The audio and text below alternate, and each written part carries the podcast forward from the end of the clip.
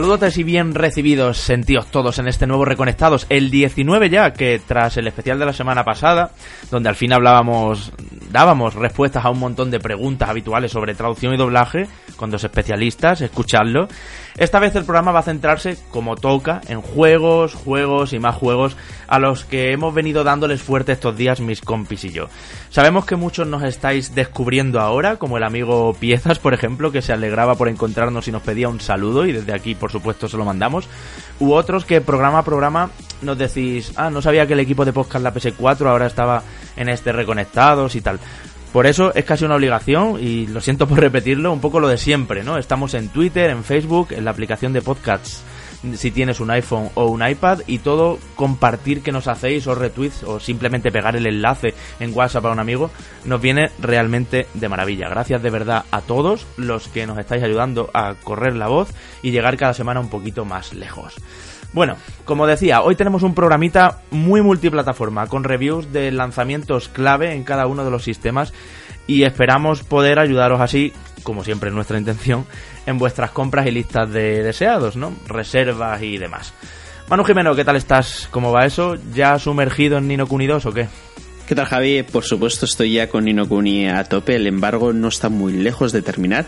De hecho, la semana que viene ya nos podéis escuchar aquí hablando y comentando el veredicto de ese Nino Kuni 2 que ya sabéis que espero con, con tanta ansia. Bueno, que espero realmente, ya digo, ya estoy jugando desde hace unos días, pero por supuesto no puedo decir nada. Y me voy a tomar este podcast con mucha tranquilidad, porque ya viendo que el, panzazo que, me estoy dando a, jugar a JRPG, yo veo que este programa ¿Lo tenéis muy controlado vosotros dos?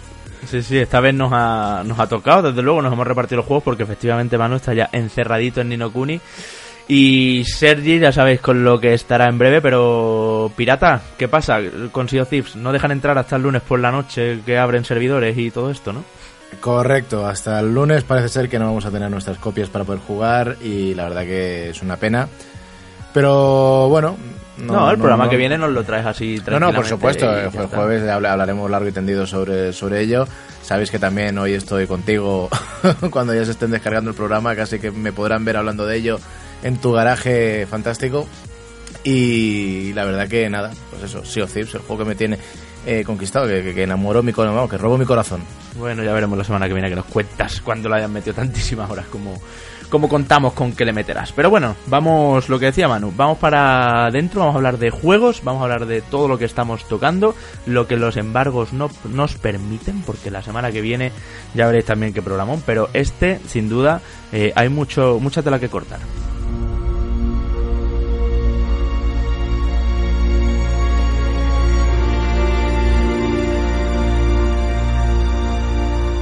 Y decía que hay mucha tela que cortar para empezar porque hoy jueves hemos tenido un día potente de anuncios. Hemos tenido que grabar el programa a la ultimísima. Además de todo el tema de Gerald de Rivia, de The Witcher en Soul Calibur 6, ya confirmado y que hemos visto un primer vídeo. Hoy hemos visto por fin, Manu Sergi, en calidad el primer teaser y anuncio de Shadow of the Tomb Raider, que se filtró anoche, pero hoy se ha confirmado que efectivamente eso es lo único que íbamos a tener eh, de momento que lo que tenemos, 14 de septiembre el lanzamiento, súper temprano, y más información, supongo que también primer gameplay, el 27 de abril, porque lo que hemos visto es CGI, ¿no? Sí, así es. De hecho, ayer por la noche comentábamos que no sabíamos si lo que se había filtrado era realmente lo que se iba a mostrar hoy, pero efectivamente así ha sido al final.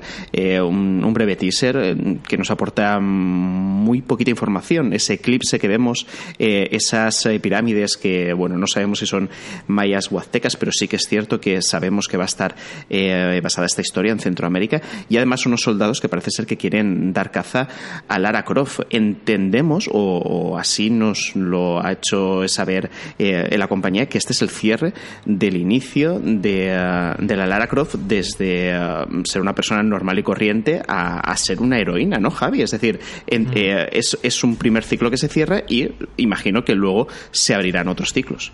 Exactamente. Lo que se viene a confirmar al final, Manu, son lo primero, el título. Aquella filtración de hace dos años, ese ordenador portátil que alguien pudo hacerle una foto con el móvil en un vagón de metro. O sea, aquí ha pasado un poco lo que con Assassin's Creed 4 Black Flag.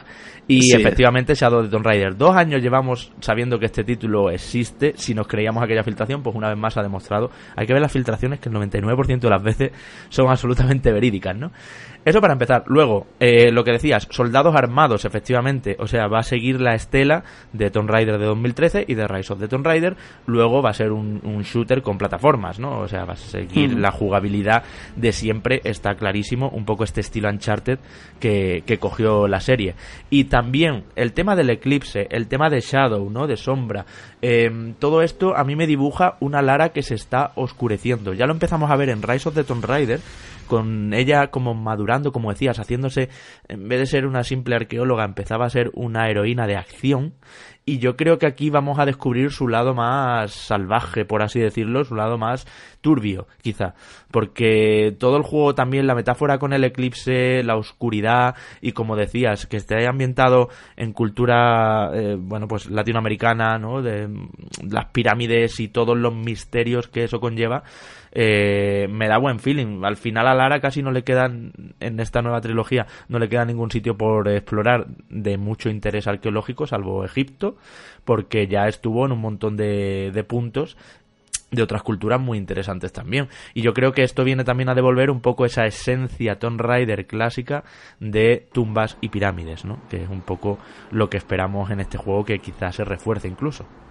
Sí, es decir, eh, volvemos eh, otra vez a, al ambiente o ambientes donde se desarrolló la Lara Croft original. Esta vez, eh, ya sabemos, con este reboot, donde ella cambia de actitud, de aspecto físico, también incluso de carácter, ¿no? En, en, muchos sentidos. Y al respecto de esto, podríamos volver incluso a aquellas filtraciones que se produjeron, justo pues lo que tú has comentado, Javi, hace un año, hace dos años, donde además se venían acompañadas una serie de imágenes que eran como concept arts de lo que el juego podría llegar a ofrecer, ¿no? Y, entre ellos se destacaba sobre todo, más allá del tema de la cuerda, porque ya al final con lo de eh, el arco, la flecha y la cuerda atada a la misma, pues eh, hace, hace un montón de historias, ¿no? Eh, pero sí que era interesante que parecía que tenía como una especie de machete o de espada adherida a la mano también, con lo que es posible o se entiende que pueda luchar con ello, o, incluso una lanza, ¿no? Que también aparecía. te digo, arma blanca, más agresiva, ¿no? Una Lara que ha hmm. aprendido, que domina las, las técnicas de quizá del cuerpo a cuerpo. Así como en el primer Tomb Raider eso casi no era importante y tenía dos movimientos y poco más quizá aquí se, se desarrolle un poquito más todo eso. Eso pasó con la serie Uncharted también. En el primero Nathan Drake tiene dos puñetazos y medio y en Uncharted 4 realmente tiene un buen sistema de coreografías en el cuerpo a cuerpo. Sí, aquí eh, seguramente eh, quieren profundizar un poco más en este aspecto que hasta ahora mm, creo que en estas dos entregas eh, que suponen el reinicio de la franquicia casi siempre el combate ha sido a larga distancia, ¿no? Ya sea con, con las diferentes armas, pistolas, rifles, metralletas o el arco y la flecha, ¿no? luego al final realmente el cuerpo contra cuerpo era cuando te acercabas ya casi al enemigo para rematarlo, pero no era lo aconsejable, ¿no? Casi siempre lo mejor era mantener las distancias. lo cierto es que mm, está claro porque aparece este teaser en este momento y es que la película de Tom Raider que eh, protagoniza Alicia Vikander se estrena justamente hoy. Entonces es muy posible que la proyección de este teaser, no es muy posible, no, así es, la proyección de este teaser va a aparecer en un montón de cines de todo el mundo y se va a acompañar la promoción de, eh, de la película para que también se promocione el videojuego ¿no? que lanzará después. Es todo, ya sabéis, eh, muy transmedia este productos, ya en aquel entonces con, con Angelina Jolie, ¿no? cuando se, cuando se hizo la primera película de la franquicia, ¿no? Son al final productos que se retroalimentan y en este caso es obvio, ¿no? El lanzamiento de la película esta semana, anuncio oficial con, con teaser del juego también hoy mismo. Y pronto, ¿eh? Sale, eh, sale este 14 de septiembre, otro más que se adelanta a Red Dead Redemption 2. Quizá este juego hubiera salido en noviembre si no fuera por Red Dead Redemption 2 de las narices, que, que tenemos la teoría de que mueve a todo el mundo, incluso a Call of Duty, ahora hablaremos de ello también. Em, pero, Manu, eh, tanta... Mm, que no se haya filtrado mucho, más allá del logo y algún concept art que comentabas, y que el juego esté a la vuelta de cinco meses, ¿cómo lo ves? Pues eh, eh, esto me da también que pensar que estamos ya en, eh, en, unos compases que superan el ecuador de la generación y empezamos a ver también que se producen este tipo de movimientos, anuncios que no distan mucho de la fecha de lanzamiento al final, ¿no? Es decir, ahora mismo no estamos en un momento de prometer para que en un futuro lejano eh, o a medio mm. plazo el juego no aparezca, ¿no? Entonces sí que se están combinando estas cosas de final de generación, de, que tienen que darse prisa para aprovechar el parque de consolas instalado y de aquí surge este Shadow of the Tomb Raider. De todas formas, atendiendo también a las fechas en las que apareció la anterior entrega, es lógico también que aparezca ahora y hace bastante tiempo. Lo que pasa es que eh, tal vez a lo mejor porque como en PlayStation 4 apareció un año después, nos da la sensación que hemos jugado a Tomb Raider hace relativamente poco, pero no es así. Es decir, tanto en Xbox One como en ordenadores jugamos a, la segunda entrega de Tomb Raider hace ya bastante tiempo. Sí, sí, sí, efectivamente. Y bueno, más eh, buena observación eso, ¿eh? es verdad. Al final de la generación parece ser que los anuncios van, lo hemos dicho hmm. también con God of War y con otros exclusivos de Sony, que se van fechando ya eh, a tiempo directo. Vamos, están haciendo lo que lo que hizo Bethesda con Fallout 4, por ejemplo, ¿no? que lo presentó en el E3 y ese mismo ese mismo otoño lo tuvimos. Pues esto marca, efectivamente, como dice Manu, que ya no hace falta prometer y prometer. Las consolas ya tienen catálogos venideros y está todo eh, bastante bien atadito.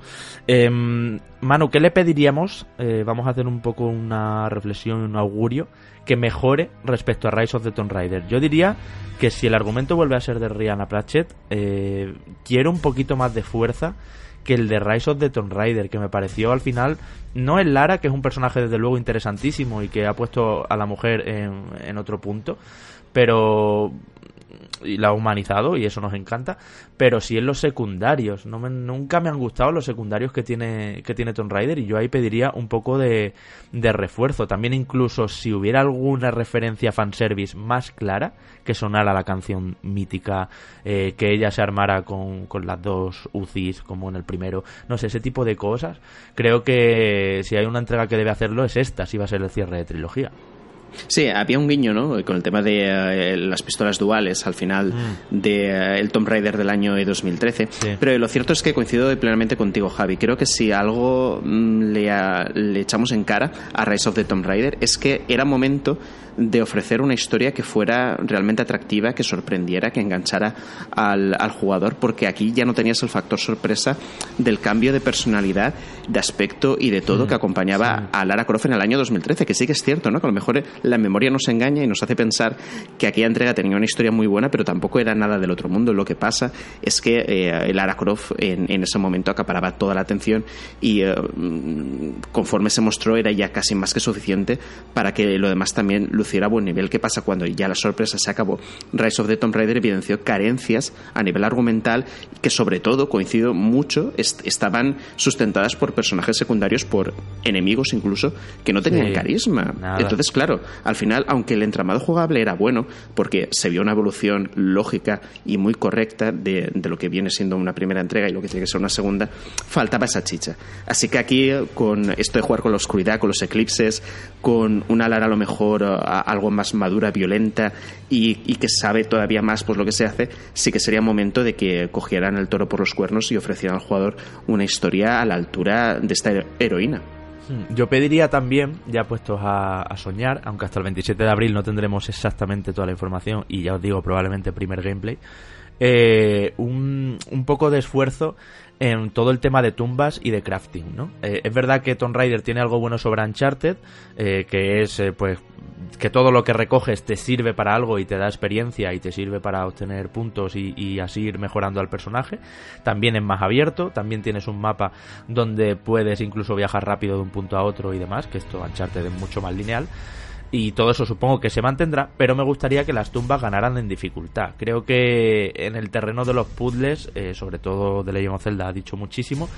Y no sé, espero Manu también, además de en el 2 eh, se estrenaban algunos movimientos, hablabas antes de la, de la flecha con cuerda, ¿no? Eso lo tenemos desde el primero. Pero en Rise of the Tomb Raider se estrenaban algunos movimientos más, se daba más énfasis a los piolets y todo eso. Pues espero que Lara tenga también más herramientas de navegación. No sé, quizá algún vehículo, eh, algo así, ¿no? Uncharted 4 introdujo el Jeep y, y al final les quedó como anillo al dedo, les quedó perfecto, ¿quién lo iba a decir? Pues este tipo de, de cosas creo que Shadow de Tomb Raider, ya que vamos a estar en el Amazonas y en selva muy muy frondosa, eh, tiene la oportunidad de, desarrollar una navegación más, eh, más rápida, más potente, más, más vertical incluso te diría, con Lara Croft. Eh, uno de los, y ya te dejo hablar, de los mm, frames que se ha visto en este teaser eh, que tiene más negro que imagen casi, una de las cosas que se ha visto es eh, Lara por las dianas eh, deslizándose, ¿no? A lo mejor ahí aquí hay un poco de Tarzán y podemos, o, de Pitfall si queremos mm, ir al videojuego retro, podemos ir pues de liana a liana un poco por los árboles y todo eso.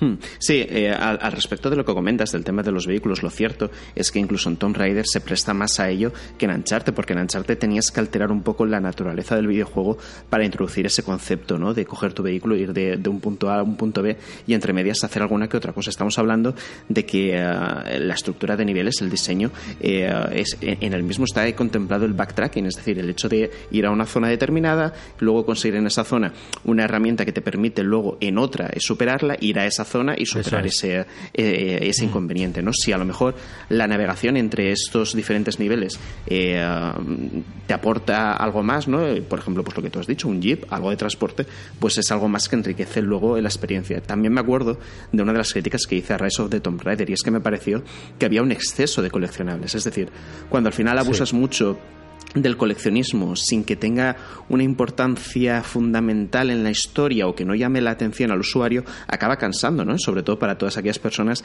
que tienen esa necesidad de completar, no al 100%, pero al menos sí todo aquello que se le proponga por delante, el intentar completarlo. Yo creo que Rise of the Tomb Raider abusaba en este sentido de el más y mejor, ¿no? No creo que fuera mejor, y creo que también está relacionado con lo de las tomas que tú comentas, ¿no? Si a lo mejor lo que tenemos es, es menos, pero con mayor calidad, creo que al final el conjunto del juego sale ganando. Bueno, eh, otra pregunta que se hacía mucha gente, que si llegará a Switch, ¿no? Vimos que el, primero era un juego de PlayStation 3 y quizá Nintendo Switch sí podría correrlo. Rise of the Tomb Raider eh, también estuvo en Xbox 360 y quizá Switch podría correrlo. Mm, ¿Qué pasará con Shadow? Quizá haya un HD Trilogy, o sea, no sé, un, pack para, para Switch y este Shadow de Tomb Raider también tenga versión recortadita para caber en la portátil de Nintendo. Yo creo que no. Yo creo que este juego va a ser únicamente de, de esta generación y sí que en la siguiente veremos pues una definitive trilogy mm, ultra mega guay con los tres juegos a lo mejor ya a 60 frames y 4K en consolas perfectamente o yo qué sé. No sé cómo, cómo ves esto. Yo lo veo complicado, sobre todo el hecho de que aparezca en la consola portátil de Nintendo.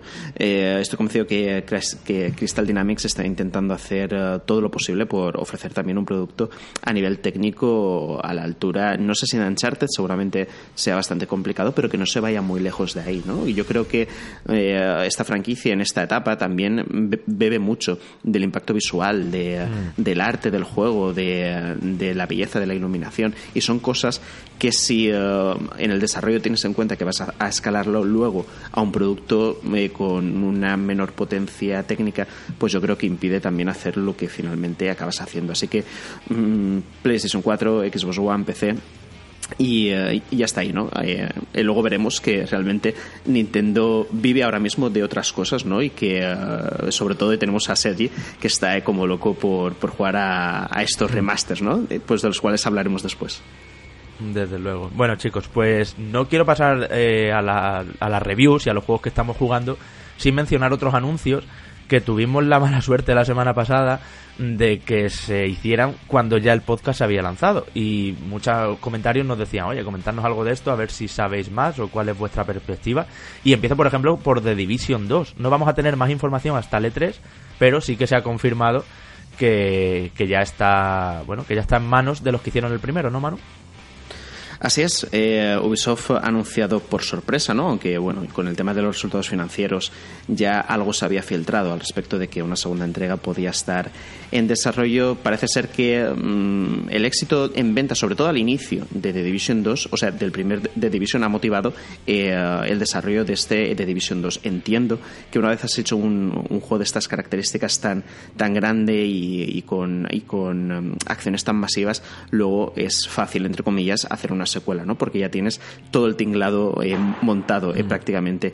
En, en, este caso, pues Ubisoft Massive, otra vez, los suecos vuelven a tomar el mando de la franquicia y tienen bastante que mejorar, creo yo, sobre todo para no perder otra vez una gran cantidad de usuarios que, que en su momento sí que confiaron en un proyecto que era muy atractivo, pero que rápidamente, Javi, desaparecieron de lo que es el, el conjunto de, usuarios activos diarios. Y sobre The Division 2, eh, igual te digo, ¿qué se le podría pedir que mejore? Yo creo que este proyecto empezó cuando se vio que se reflotaba el primero, porque realmente la comunidad la abandonó muy fuerte de Division 1 y luego volvieron gracias a, los contenidos y a que Ubisoft supo mantenerlo un poquito más vivo. Eh, pero por pedir, eh, no sé, volverá a ser en Nueva York, volverá a tratarse el tema de la pandemia, volverá a ser el, en el invierno más hostil.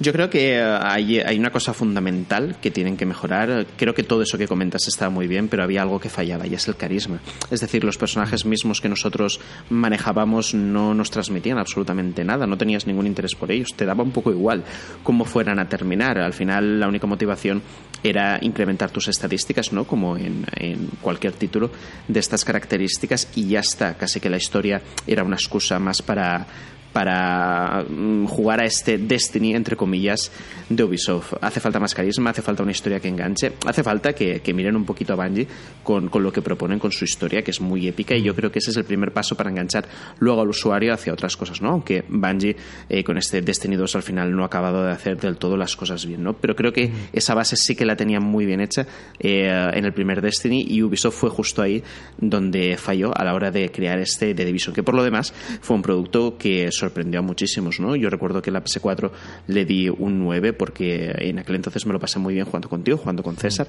a, este juego y, y, todo aquello que, uh, que, intentaba abordar lo hacía con bastante éxito. Lo que pasa es que es eso, en el largo plazo se vio que la falta de carisma perjudicó a The Division. Y Manu, estarás conmigo en que esto se anunciará en el E3 y se irá a principios de 2019, ¿verdad? Tiene toda la pintísima de ser el típico juego de Ubisoft de marzo, así como Far Cry 5 lo es eh, este año, pues este de Division 2 seguramente sea lo que ellos tiren a principios de año que viene, porque ciertamente este otoño está ya muy, muy, muy copado. También hay por ahí rumores de Splinter Cell, ya veremos si también es otra marca que, que vuelve de Ubisoft. Sí, eh, durante estos días hemos, eh, hemos escuchado también rumores acerca de Splinter Cell, que lo cierto es que estaría muy bien que volviera porque es una franquicia eh, muy querida por, por muchos usuarios, pero que Ubisoft por mm, ciertos motivos la tiene ahora mismo apartada y coincido plenamente. De hecho, si no recuerdo mal, el primer The Division apareció en el mes de marzo del año 2016, así que febrero-marzo de 2019 lo veo una fecha muy acertada para lanzar el título. Si se meten de lleno en intentar pelear en la campaña de Navidad, lo van a tener muy complicado, sobre todo por lo que tú has dicho antes. Tenemos a Red Dead Redemption 2 ahí y más los otros títulos que normalmente aparecen y que son entregas anuales eh, durante esa franja de tiempo y sería, sería muy difícil que llegaran a cumplir las expectativas en cuanto a ventas. Así que principios de 2019, febrero-marzo, como fecha de lanzamiento para mm. The Division 2. Bueno, más anuncios que se han hecho, que ya están confirmados y que también se habían filtrado previamente. Call of Duty Black Ops 4, con cuatro palitos, algo que a mucha gente dice me explota la cabeza al verlo, en vez de con una con un palito y una V, ¿no? En, números romanos. Yo creo que ese, ese movimiento de los cuatro palitos eh, es porque va a unar todo lo que ha sido la saga, o incluso te digo más, es una cuestión de marketing para no liarlo con otros cuatro. La tipografía de Call of Duty Black Ops es parecida a la de, lo comentaba esto con algunos compañeros y amigos, a la, a la que usó GTA en, en su GTA 4. Y, y, yo creo que, vale, que GTA 4 está pasadísimo, hace un montón de años, hace más de 10 años de ese juego, pero creo que va por ahí un, un poco que no hayan utilizado palito V, ¿no? Y que hayan ido con los cuatro palos, que es algo que, bueno, eh, choca un poco, desde luego. Sí, eh, ha, habido bastante controversia al respecto de estos cuatro palos, ¿no? De hecho, Eurogamer, eh, la versión eh, inglesa de este portal, hizo un pequeño trabajo de investigación. Creo que llamaron al Museo Británico, no lo sé exactamente, estoy hablando de, memoria. Es ese que llamaron un museo y preguntaron qué pasaba con esto de los cuatro palos, ¿no? Si, si la enumeración romana esto era correcto o no era correcto. Resulta que sí. resulta que comentaban que los romanos podían usar tanto tanto eh, el palo y la V como los cuatro palos, ¿no? Para evidenciar o, representar el número 4. Así que en ese sentido podemos estar tranquilos que es algo correcto. Lo que pasa es que no es habitual, no es lo que nos han enseñado en el cole, por decirlo así, pero eh, sobre todo Javier responde a lo que tú dices, estoy muy de acuerdo. Responde a no confundir eh, ese tipo de simbología con, otros cuatro que son muy famosos, ¿no? En este caso creo que GTA 4, por supuesto, es, es la entrega número 4 más conocida y que enseguida de ver ese logo te al juego de Rockstar. Es muy curioso porque durante la semana pasada ya aparecieron noticias al respecto de, este anuncio de Black Ops 4, sobre todo derivadas de, que un jugador de baloncesto, James Harden, eh, apareció antes de un partido con una gorra con este símbolo. ¿no? Eh, seguramente Activision ya lo tenía todo pensado, los rumores se desataron y luego nada, al día siguiente o a los dos días fue cuando se produjo el anuncio oficial que, que además eh, es normal ¿no? que se produzca en estas fechas. Casi siempre los Call of Duty se suelen anunciar ahora para mm, un poquito más adelante mostrarlo más en profundidad y ver de qué se trata y eh, poniendo ya eh, un poco en la pista de lo que se va a ver al año siguiente. ¿no? Ubisoft ya ha hecho lo propio con, con The Division 2, Activision ya lo hace, pero en este caso para entrega anual y poquito más se sabe del juego. Lo único que se empiezan a ver rumores, Javi, que seguramente ya los habrás leído también, al respecto de la introducción de un Battle Royale, seguramente no en esta entrega, pero sí a medio plazo en el futuro de la franquicia, que yo creo que es como cogerse a lo que está de moda ahora mismo, también con la lógica de que ellos saben que a lo mejor la fórmula puede ser que se esté empezando a agotar. Ya, yo no creo que vaya aquí tampoco en este Black Ops, que también te digo, Manu, preveo que se volverá a ser como todos los Black Ops, es decir, mezclando un poco de mm, pasado y de guerras anteriores, o, oyéndose bueno, Black Ops 3 ya no tenía casi nada del pasado, era todo guerra futurista. Creo que vuelve Call of Duty al, futuro, a los jetpacks, a las carreras por las paredes y todo eso con este Black Ops 4, estoy casi seguro. Y también te digo, me esperaba de Treyarch mm, algo distinto. Me acuerdo cuando estuve en la preview de Black Ops 3, estuve allí en Los Ángeles con ellos y comentaba con el director del estudio que que era hora de que quizá cambiaran. Llevan ya tres Black Ops, ha estado bien. Black Ops 3 de hecho es uno de los juegos, uno de los Call of Duty más exitosos y queridos de todos los tiempos. Pero y, me, y él me decía que sí, que tenían ganas, o sea, que se ve que esto es un al final un encargo que le dice Activision, mira, vais a ir con esto porque esto es lo que hay. Lo que sí se ha dicho también es que va a ser eh, un paso adelante, por fin, gráficamente, quizá abandone el motor que llevan tanto el IV eh, IW Engine que llevan tanto tiempo engine que llevan tanto tiempo manejando y quizás sea por fin un juego eh, muy muy vistoso no porque realmente los gráficos de Call of Duty en campaña se portan pero en multijugador pues eh, lo hemos visto en World War II no siguen siendo un poquito así que eso, ¿quieres apuntar algo más Sí, eh, lo cierto es que al, respecto de, de, Call of Duty, ¿no? Esto daría para un tema eh, entero para comentar y debatir.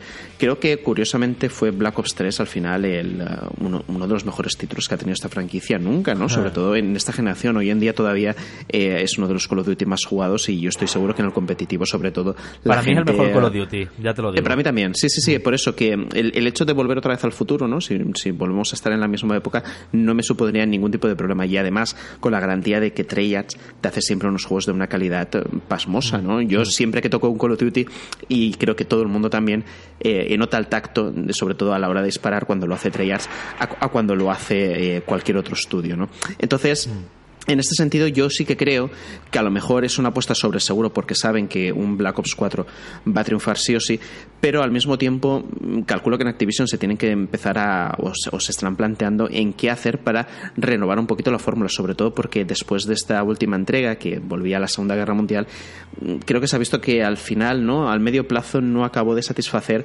a los jugadores que al mismo tiempo lo pedían, que era lo curioso, ¿no? Pedían. Sí, pero yo creo, que, yo creo que World War II, Manu, vuelve al pasado, pero mm, no se ha hecho tan superproducción y tan potente y una vuelta de verdad y un reinicio de la saga de verdad como podría haberse hecho. Luego los modos que hay son baja confirmada, eh, todos los de siempre, punto caliente, o sea que eh, al final no se ha vuelto tanto al pasado, digamos, ¿sabes? Que era un poco, quizá la gente pedía como más reboot de verdad, de cero, como Tomb Raider. Entonces a lo mejor eh, eso ha sido la oportunidad perdida. Sí, a lo mejor, a lo mejor es un poco también el debate aquel que tuvimos con Assassin's Creed Origins, ¿no? Mm. Que muchos mm. creo que nos esperábamos un reinicio total de la franquicia que no fue tal. Lo que pasa es que el juego era lo suficientemente bueno como mm. para que le gustara tantísimo a la gente que las notas fueran pues las que fueron. Eh, este Call of Duty pues sí que es cierto, ¿no? Creo que fue al final ajustar un poquito la velocidad, cambiar las armas y el ambiente, pero en el fondo sí que es cierto que la arquitectura era básicamente la misma. Vamos a ver esto cómo evoluciona, vamos a ver cuando Activision libere más información al respecto de este título y a largo plazo, eh, dentro de unos años, veremos a ver este rumor ¿no? sobre el Battle Royale, cómo acaba desarrollándose y si se materializa en algún momento en algo en concreto. Hmm. Y más Activision. Eh, esto ya olía muchísimo y de hecho es otro de esos anuncios. Estoy cansado ya de que se hagan los anuncios los jueves y no lleguemos con el reconectado. ¿eh? pero bueno, parece ser que esta noche del jueves 15 eh, Spiro de Dragon mm, Treasure Trilogy eh, sería lo nuevo de Vicarious Visions y sería efectivamente lo que todos creíamos, la trilogía original de Spiro en PlayStation 1, pues remasterizada como hicieron con Crash Bandicoot en Sin Trilogy. Aquí se llamará Treasure Trilogy. Esto me lo creo totalmente. Lo mismo si estáis escuchando el programa, amigos oyentes, eh, viernes, sábado o lo que sea, pues ya está todo confirmadísimo y se ha visto de todo. Pero tened en cuenta que hoy jueves a las 6 de la tarde cuando hemos lanzado, pues no se sabe todavía eh, ¿Qué pasa con Spiro? Pero estarás contento, ¿no, amigo Manuel? Sí, eh, de todas formas, me gustaría recordar lo que comentamos hace, hace unos cuantos programas al respecto, al respecto de Spiro y cómo sería su remake ¿no? en, ahora mismo, ¿no? En, en, en, la etapa tecnológica y jugable en la que mm. estábamos. Creo que eh, entraña una dificultad extra. Creo que hacerlo exactamente igual que en el pasado puede no llegar a satisfacer porque si somos fríos, vemos que no era un plataformas de acción de nada del otro mundo, ¿no? A lo mejor es un título que también en lo jugable ha envejecido muchísimo y vamos a ver qué es lo que propone Activision. La pena es esa, ¿no? Que ahora mismo estamos hablando, sabiendo lo que va a pasar, pero sin poder verlo. Así que eh, seguramente la semana que viene retomaremos el tema y, eh, hablaremos ya con los datos encima de la mesa de qué es este anuncio de Activision y sobre todo estas ganas con motivo, además, de rescatar franquicias del pasado y volverlas a hacer al menos en, en aspecto gráfico. Pues así está el patio a 15 de marzo, como, como y, lo que es la actualidad. Pero Manu Sergi eh, va tocando. Bueno, Manu, te voy a pedir que saques la cabeza por esa ventana que tienes detrás y digas a tus amigos falleros que paren de, tirar petardos, porque yo me he sentido en Black Ops 4, pero ya, ¿eh? Pero dentro con todos los, los sonidillos. No sé si, se apreciará luego con la música de fondo y demás. Pero vamos a hablar, lo que decía, vamos a hablar de juegos que sí tenemos ya en la mano y que hemos estado jugando muchísimo.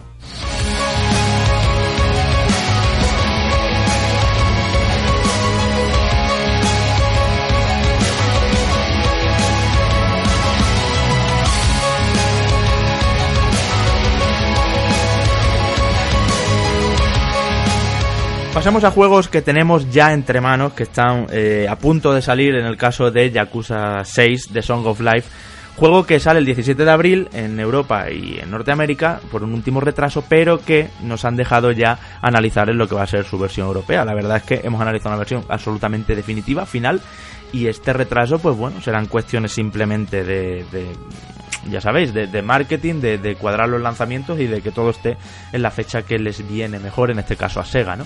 Y por cierto, esta noche en el canal de YouTube de Reconectados tendréis eh, streaming de Yakuza 6 de Somos Live para que, bueno, para enseñároslo, para que lo veamos juntos, así que si estáis escuchando el programa el jueves a las 6 de la tarde, como muchos soléis hacer y nos decís, pues ya sabéis, a partir de las 11 estaremos ahí en YouTube, en el canal de Reconectados, el canal que por cierto os recomiendo, por supuesto, que os suscribáis. Pero sí, Yakuza 6 eh, lo he estado analizando yo, así que chicos, os doy el testigo para contaros un poco qué es lo que nos vamos a encontrar en esta historia, que es la última de Kazuma Kiryu, ya sabéis, el protagonista habitual de la saga Yakuza, y que es el juego al final que al no ser multiplataforma, como, bueno, multiplataforma no, perdón, transgeneracional, como ha pasado en anteriores, con PlayStation 3 y PlayStation 4 y demás, pues que mejor rendimiento gráfico saca. Ahora, de todas formas, hablaremos largo y tendido de si esto es lo que esperábamos, esto no es lo que esperábamos, de si, bueno, de si la saga debe cambiar por completo porque se está empezando a agotar y todo esto. Manu, tú mismo, te doy, te doy el testigo. Pues eh, la primera pregunta es, eh, es, muy clara y sobre todo sabiendo que en, los Yakuza la historia es muy importante. Sí que me gustaría que nos hicieras un poco una radiografía de qué nos cuenta este Yakuza 6, The Son of Life. es decir, sí que he visto yo unas cuantas cosas, sobre todo los conflictos familiares y esa lucha por, por proteger a, los que tú quieres, incluso esa ruptura con el pasado. Así que tú que sí que te has, sí que has podido pasarte el juego por completo, es uno de los motivos por el cual adquirir esta entrega? Sí, sí, desde luego este es Yakuza, os tengo que decir que es el, más eh, sensible, por así decirlo, ya que la historia, y esto ya se sabe, el punto de partida es eh, Haruka, que es un personaje habitual en la serie desde el primer juego, la lleva cuidando Kiryu desde que era niña, ¿no? Eh, ha tenido un accidente y una extraña desaparición y encima cuando él va a verla al hospital, que ella está en coma, en cuidados intensivos, lo que se encuentra es que ha tenido un bebé un niño mm. pequeñito. Entonces, eh, a partir de aquí, imagínate la estampa del mafioso del de bueno pues ya sabéis no desde la yakuza japonesa con su traje de chaqueta bien vestido sus zapatos de, de, piel y todo esto con el bebé por las calles de, de, Kamurocho como siempre también de una nueva de una nueva región que vamos a ver dentro de Hiroshima que se llama Onomochi y que es un pueblo costero no eh, solo esa estampa ya te dibuja una historia efectivamente mucho más familiar, tiene un puntito de telenovela incluso, pero, pero creo que es una buena metáfora de la vida de Kiryu, que al final la misión más difícil que va a tener que asumir este hombre es lo que para cualquiera de nosotros sería mucho más fácil que ir por las calles pegándonos y jugándonos la vida, ¿no? Que es cuidar de una nueva vida, de un, de, como el subtítulo dice, ¿no? Es una canción de la vida, pues de Song of Life. Eh, pues para él es quizá mucho más reto eh, poder eh, cuidar a ese niño y tener cuidado de que todas las bandas rivales y todos los enemigos que se ha ido creando durante todos estos años no intervengan en eso, igual que en sus otros seres queridos y familiares, ya sabéis, también los habituales de Yakuza, pues esos niños huérfanos a los que a los que salvó, ¿no? De, bueno, que ahora tiene el orfanato, incluso la propia Haruka que está desaparecida y poco a poco va dando pistas de por dónde va y luego lo más importante Manu eh, el final de la historia de Kiryu que se, queda cerrado sinceramente. No voy a desvelaros si vive si muere si, si se casa con quién si no se casa con quién ese tipo de historietas.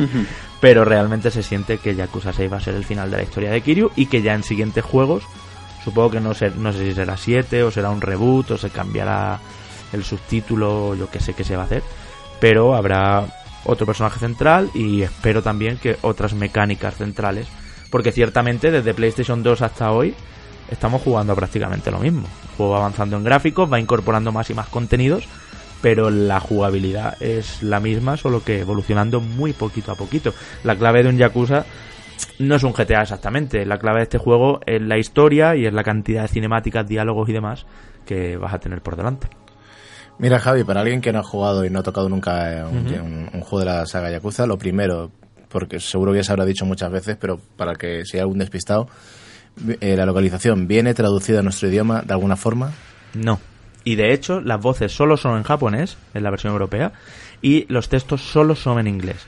Ni francés, ni otro idioma, ni voces en inglés tampoco es una posibilidad. Es una imposición en la semana pasada, precisamente, como decíamos al principio, hablábamos de este tema y me parece lamentable. O sea, Yakuza de verdad es un entorno bastante cerrado, son bastantes líneas de diálogo, sí, pero no es Skyrim. Es un entorno bastante cerrado, es una superproducción lo suficientemente presupuestada y cara como para poderse permitir pagar una traducción. No, no hay millones de líneas de diálogo. Todos los diálogos eh, está en, las cinemáticas, ni mucho menos es, Persona 5 en cuanto a, texto. Y es muy heavy que la gente que no sepa inglés solo vaya a tener que perder. Y Sega sigue en sus 13, ya lo vimos el año pasado con Kiwami y con Yakuza 0. Y ahora pues con este 6 de Song of Life, mm, más de lo mismo. Pues una pena, porque desde luego una de las cosas que a mí más me han frenado de iniciarme la franquicia, aparte de que ya son muchas entregas y me da pereza un poco enterarme del tema, aunque me imagino que te pondrá un poco en situación, ¿no? Al principio del Muchísimo. juego, en, el menú, en el menú principal, Sergi, por ejemplo, tienes una, una categoría que se llama Memories, eh, donde puedes ver un resumen de cada uno de los juegos, así rapidito. Y aparte, pues luego... Sí, está genial. Y luego aparte en el modo historia, que es el principal, hay un montón de flashbacks eh, de pues de, todos de, pues de todos los juegos y personajes y de dónde viene este, dónde viene el otro, te los presenta uno a uno como si fuera la primera vez que los ves y está guay hecho porque para el fan es como muy chula la presentación que hace cada personaje, muy fanservice, y para el no fan se entera un poquito de dónde viene cada uno. Incluso en los tiempos de carga te dice el clan Dojo y te explica quiénes son y, por qué están enfrentados con otro clan. Tal. aparte de los consejos habituales, sí. De todas maneras, si no eres fan de la franquicia, ¿te tienes que acercar a él? ¿Hay algún motivo para acercarte a Yakuza 6? Yo creo que sí, creo que es el juego definitivo en el sentido de que es el que mejor se ve, porque lo que te decía, los gráficos son eh, el Dragon Engine este que han utilizado eh, eh, va bastante fino, el frame rate es bueno, todo el nivel de detalle y demás. Y, y, luego a nivel de contenido es sin duda el más grande. Además hay una cosa en todos los Yakuza, para quien no lo sepa, y esto es muy bueno, y es que son, Sergi, una, un repaso a toda la historia de Sega puesto que hay un montón de minijuegos y entre ellos hay salones recreativos donde puedes jugar a Puyo Puyo, a Outround e incluso en este Yakuza 6 al mítico, bueno, mítico, Virtua Fighter 5, que fue uno de los juegos, no sé si os acordáis, que estrenó PlayStation 3. Y está, está aquí para jugarse para uno o para dos jugadores. Entonces eh, hay mucho mucha historia de Sega y también hay mucho de Shenmue. eso, te iba a decir, porque siempre yo siempre vi el Yakuza como un heredero eh, espiritual de Shenmue en todos sus aspectos, tanto en el sistema de lucha, cómo se mete la lucha, cómo caminas por la ciudad, interactúas con los personajes. Siempre me, ha, transmitido el espíritu Shenmue total. Y hay referencias, de hecho, al, universo de Shenmue dentro de, de este juego. O sea, Sega sabe lo que se hace y Yakuza es al final una marca que es muy referente a toda la historia de la compañía y a todas las otras marcas que ha hecho. Si te fijas en una esquina hay un Sonic, mm, no sé qué, ¿sabes? O sea, es eh, o, algo de Golden Axe, o, o sea, es, es, muy, muy referencial y eso, ese le da el punto. Además, aparte, no hay un juego mejor que, que este mm, ambientado en el Japón actual. O sea, es realmente recorrer estas calles es como sería ir a Tokio y estar en, en barrios como Akihabara o, cosas así, ¿no? Y todo el mundo va con su teléfono móvil, eh, hay mucha importancia de las redes sociales, eh, no sé, eh, una Japón actual pues muy como, como siempre creemos, ¿no? Todo lleno de pantallas, un poco tópica también, pero, pero también de fondo muy trascendental y que aparte de toda esa banalidad y de algunas misiones secundarias que son que una pareja está discutiendo porque van a romper y no sé, y tontadas así, de fondo hay una historia de mafias que es bastante potente. Y de hecho la acción del juego lo que al principio son artes marciales luego va cogiendo va subiendo peldaños y, y se va haciendo una acción bastante brutal, incluso con jefes finales y con cosas bastante interesantes. Y de Shenmue lo que tiene es eso, esa vidilla, ese tener que trabajar, ese, ese poder interactuar con todo, esas máquinas expendedoras, ¿no? Que, que venden de todo y que eso te va a potenciar, te da estados alterados beneficiosos durante un tiempo, eh, los Quick Time Events que por supuesto están, o sea, es en ese sentido es muy heredero ese mu, efectivamente. Y, yo que no he tocado un Yakuza, digamos, explícame un poco. ¿Esto es un mundo abierto? ¿Está controlado? ¿Está cerrado? ¿Te puedes es un mundo abierto, pero por, por áreas. O sea, no es, no es totalmente abierto. Eh, son diferentes áreas, como diferentes ciudades o barrios, y en taxi te mueves de una a otra. Y el taxi es un tiempo de carga, ¿no? Claramente. Pero sí que es verdad que son áreas bastante grandes, bastante nutridas de, personajes, se sienten vivas y luego puedes entrar a muchísimos interiores, a muchas tiendas locales, eh, pues no sé, ¿no? Sitios de divertimento, bares y no hay tiempo de carga para entrar, simplemente empuja la puerta y entra, ¿no? O sube en el ascensor pero sin tiempo de carga ya aparece arriba. Entonces, eh, eso está bastante bien, eso hace que se sienta muy natural también y que se sienta muy grande. No es gorre con Wildlands, pero ni mucho menos pero pero sí que aún siendo por instancias eh, está bastante bien y, se siente muy vivo y natural. Entrando a hablar un, un poquito del gameplay, Javi, eh, Yakuza sobre todo es, es, una franquicia de acción, ¿no? Y sobre esta pregunta eh, quería yo cuestionarte, es decir, eh, ¿qué evolución ves tú eh, con esta entrega. Es decir, aporta algo eh, la parte de acción y sobre todo su combinación con ese toque RPG que tiene. Por lo que parece ser, el, tema de alternar entre diferentes estilos de combate desaparece mm. en, eh, en, esta entrega y se potencia con a lo mejor otras cosas, ¿no? El, el, tema de combos, por ejemplo, ¿no? O el hecho de, en la fase de RPG que yo decía, mm. intentar como fortalecerte físicamente en ciertos aspectos para poder desarrollar cada cualidad. ¿Te satisface este entramado? Sí, sí, sí, creo que el juego responde muy bien, es muy divertido de, jugar y además ha ganado entero respecto a las entregas anteriores, ¿no? Efectivamente, como dice Manu, en otros hemos visto como que había diferentes estilos de lucha y tenías que ir personalizando a Kiryu hacia un lado hacia otro y aquí, aquí lo que se han utilizado más bien son atributos y técnicas que aprender y combos.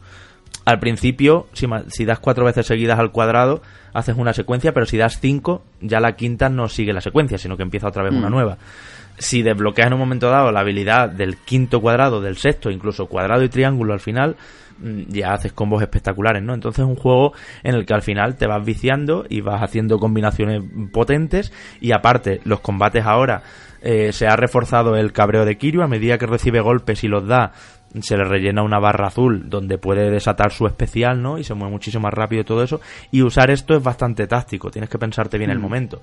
Luego, además, lo que decíamos, las máquinas expendedoras venden bebidas que en combate dan estados alterados beneficiosos que hay que saber cuándo beberse cada, cada cosa para, para tener más experiencia, para tener más fuerza, moverse más rápido.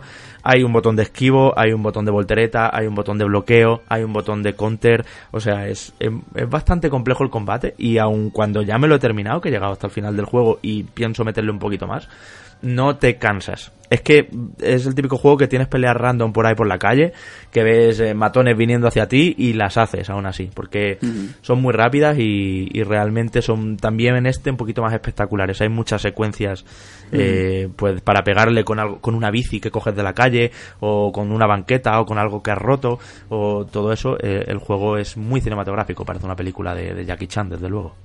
Y, al respecto de una cosa que has comentado antes, ¿no? En los minijuegos, yo creo que es seguramente lo que más eh, eh, evidencia que es, que es un Yakuza, ¿no? O es uno de los símbolos de esta franquicia. me gustaría que, me comentaras un poquito más, que profundizaras en detalles que te hayan gustado y sobre todo en el absurdo, ¿no? Porque Yakuza tiene un, toque absurdo, ¿no? Que intenta como mm, colocarse como contrapunto a historias a lo mejor un poquito más dramáticas, y estoy convencido que este Yakuza, como todos, tiene eh, ese toque, ¿no? Sí, sí, sí, sí. Tiene un punto de humor que rompe totalmente con el dramazo que tiene el protagonista, donde se le mueren seres queridos y, pasan cosas fuertes. Y además, imaginaos, ¿no? Una pelea de bandas de mafias. Pero de repente te metes a un karaoke y tienes un juego de sincronización con un karaoke, tienes un como va con el con el bebé en algunos tramos del juego, de repente el niño se te pone a llorar y tienes que acunarlo y es lo que os decía, te ves ahí al matón encorbatado, eh, acunando al bebé, súper bruto, y, y, tienes, y ese juego se hace simplemente agitando el, el mando. Luego también va a un gimnasio y tienes que hacer diferentes movimientos de pesas y de, y de, bueno, de ejercicios aeróbicos y demás. Y esos son pues Quick Time Event, secuencias de botones. Por supuesto está el juego de dardos. Ya os decía, hay muchos juegos de, de Sega clásicos que son una sorpresa. Vale más no mencionar demasiados, pero algunos realmente son juegos muy conocidos y, está muy bien que estén. Eh, ¿Qué más? ¿Qué más actividades hay? Eh, bueno, hay juegos de, de, buscar eh, de buscar pistas en determinados sitios. Hay recreativas también de estas japonesas. Hay juegos de mesa japoneses que no, recuerdo cómo se llaman, pero bueno, que viene a ser algo así como el Scrabble con letras y eso. O sea, es una pasada las actividades que hay y además en cada sitio donde vas se te abren más y más y todo está marcado en un mapa con iconos. Esto del mapa con iconos es algo que me recuerda mucho a otros tiempos. No, no esperéis de Yakuza un The Witcher 3 o ni mucho menos un Zelda Breath of the Wild, pero ya me entendéis que es hmm. muy GTA a la antigua, muy GTA San Andreas, por así decirlo. No es GTA 5 tampoco. Entonces, como sandbox quizá se queda un poquito corto. También las misiones se resuelven de una única manera tienes un área de combate limitada de la que no te puedes salir. Las persecuciones o las haces o fallas y tienes que reintentar. No sé, cosas un poco arcaicas que sí que no lo hacen del todo un juego de 2018 abanderado del género y tal. Pero claro, hay tanto por hacer y, y a quien no haya ido a Japón y tenga ganas de verlo, o a quien haya ido y quiera ver cómo es su representación virtual, yo creo que este es el mejor videojuego para eso a día de hoy.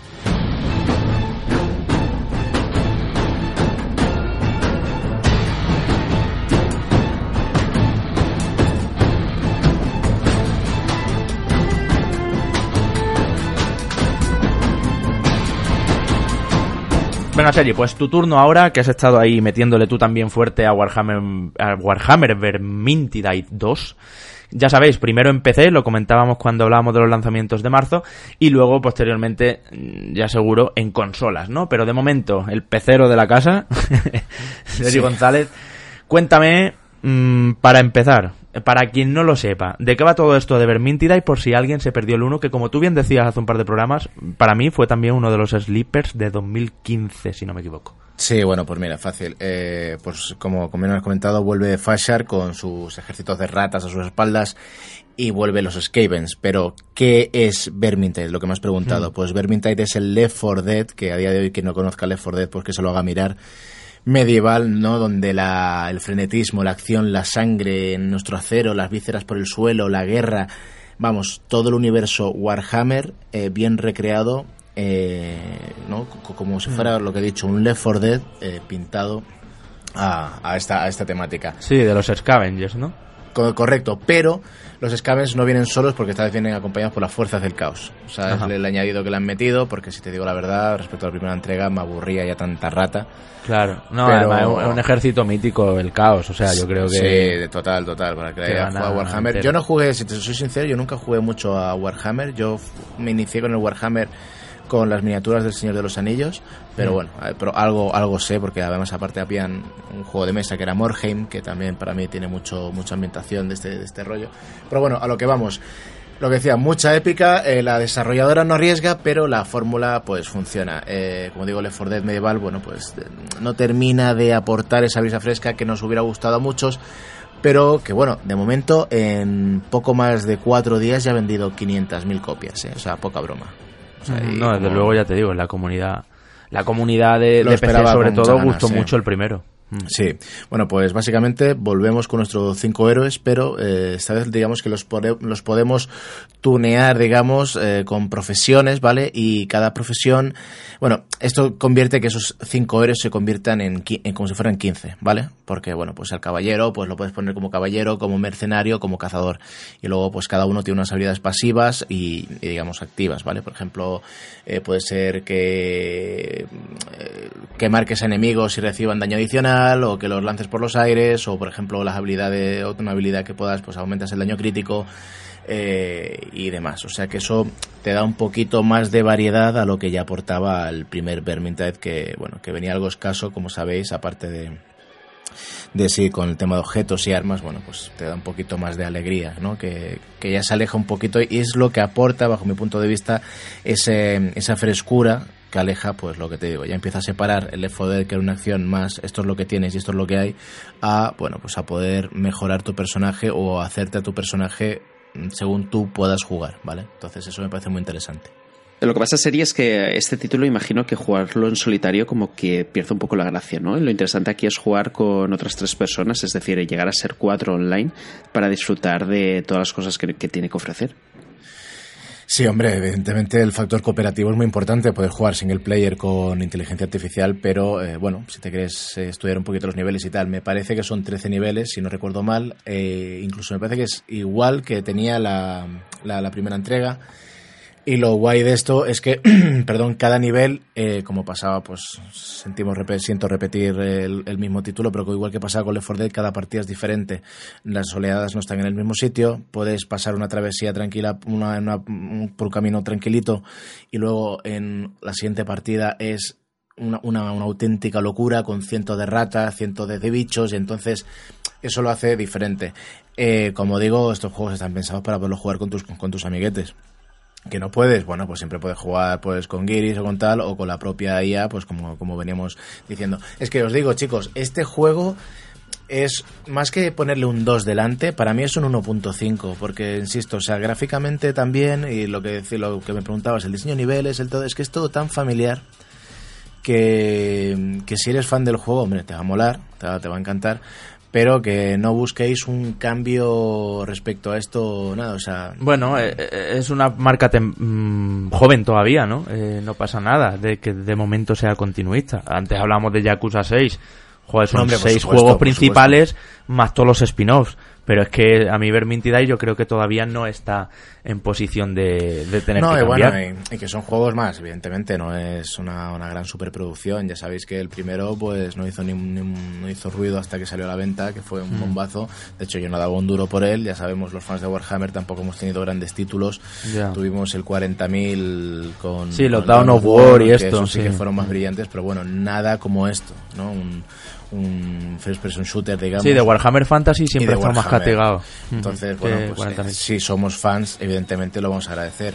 Lo como comentaba, los mismos héroes, el, cazador de brujas, mago, enano, la sombra, caballero, y pues con sus habilidades, granadas, tal. O sea, ahí lo vemos todo igual.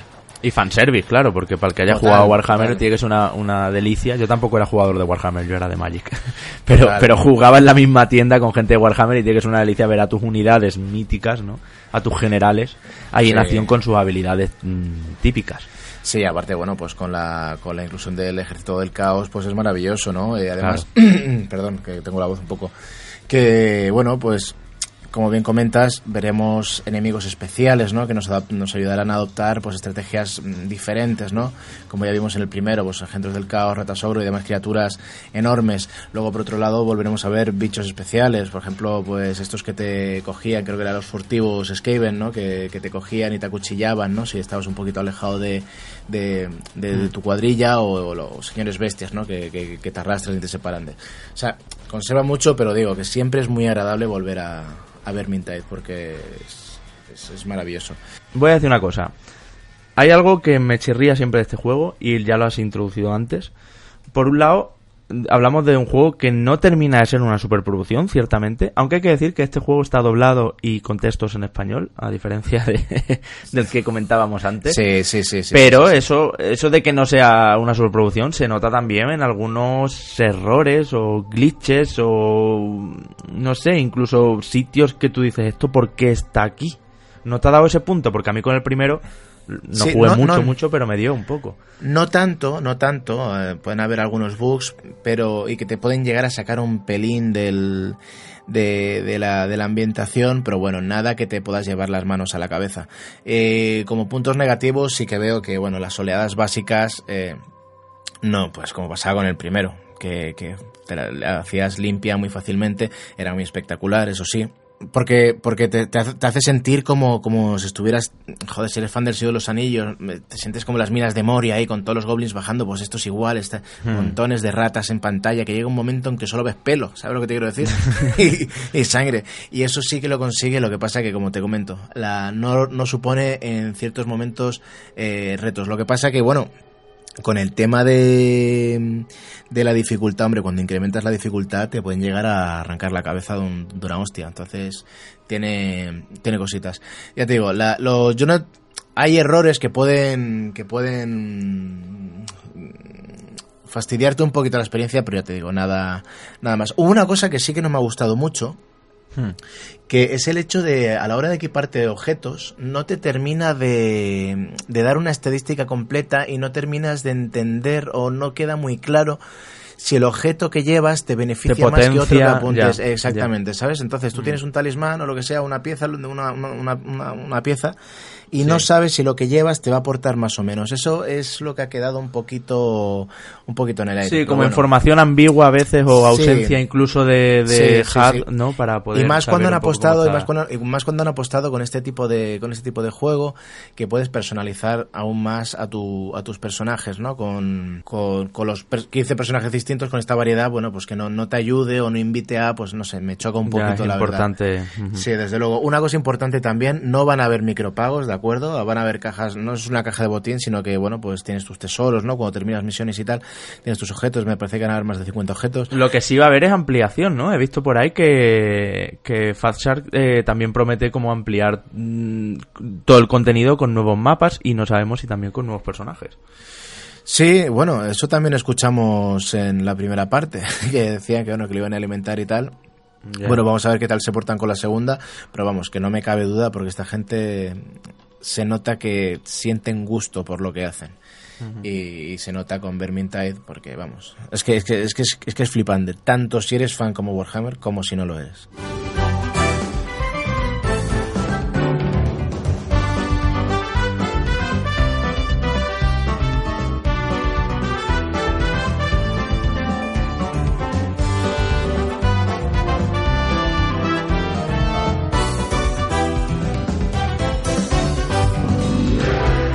Vaya cambio de música y de tono, ¿eh? Sale también ahora Kirby Star Alice, un juego que ya os habíamos comentado aquí y que viene a ser el primer exclusivo de Kirby, otro de los personajes de Nintendo, en Switch. Se han cambiado algunas cosas, otras siguen siendo muy continuistas y tan continuistas que al final lo que hemos tenido es un juego un poco fácil para nuestro gusto, que somos como muy habituales de las plataformas, ya lo sabéis aquí, pero que sí que tiene al final ese sello Nintendo en que es fácil llegar a los créditos, cualquier crío puede hacerlo jugando con su papá, que es un poco la idea de, este juego, pero completarlo al 100% sí que tiene muchísima más chicha y hay que, hay que explorar todo.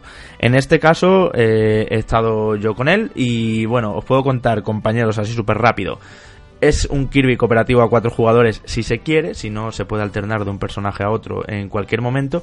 Y es un Kirby que cambia algunas de las concepciones básicas de la saga, donde habitualmente teníamos que absorber enemigos y en ese momento obtener su habilidad. Pues bien, ahora simplemente los cazamos, por así decirlo, tirándoles un corazón y se unen a nosotros, se hacen aliados. Y esos aliados estrella se quedan ahí con nosotros toda la partida hasta que queramos o fusionarlos entre sí o devorarlos para entonces sí obtener sus habilidades.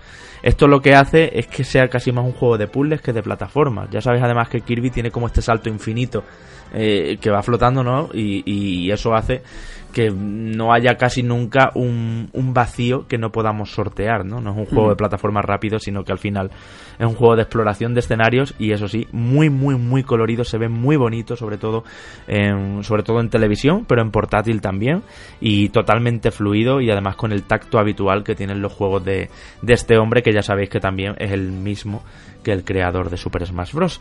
Así que todo eso, no sé si, si queréis preguntar algo en concreto. Es verdad que es un juego diferente y quizás lo estéis pensando muchos que tenéis la Switch y queréis como cosas de Nintendo puras y duras. Sí, imagino que ahora mismo eh, cualquiera que tenga una Nintendo Switch está deseando ver juegos que pueda sumar a su catálogo. No, no sé si este Kirby entra dentro de, eh, de esos títulos que sí o sí tienes que meter dentro. Creo que Nintendo, y más que una pregunta, Javi, es una afirmación, eh, ha sido muy conservadora con, este título, ¿no? Eh, seguramente Kirby, que se presta un poquito más a la innovación, aquí HAL Laboratory no ha eh, hecho un esfuerzo demasiado grande, ¿no? Porque sobre todo porque en principio parece que esto de, capturar enemigos y, y, usar sus habilidades también en tu beneficio puede abrir un abanico de posibilidades muy grande, pero en la práctica no acaba siendo así, ¿no?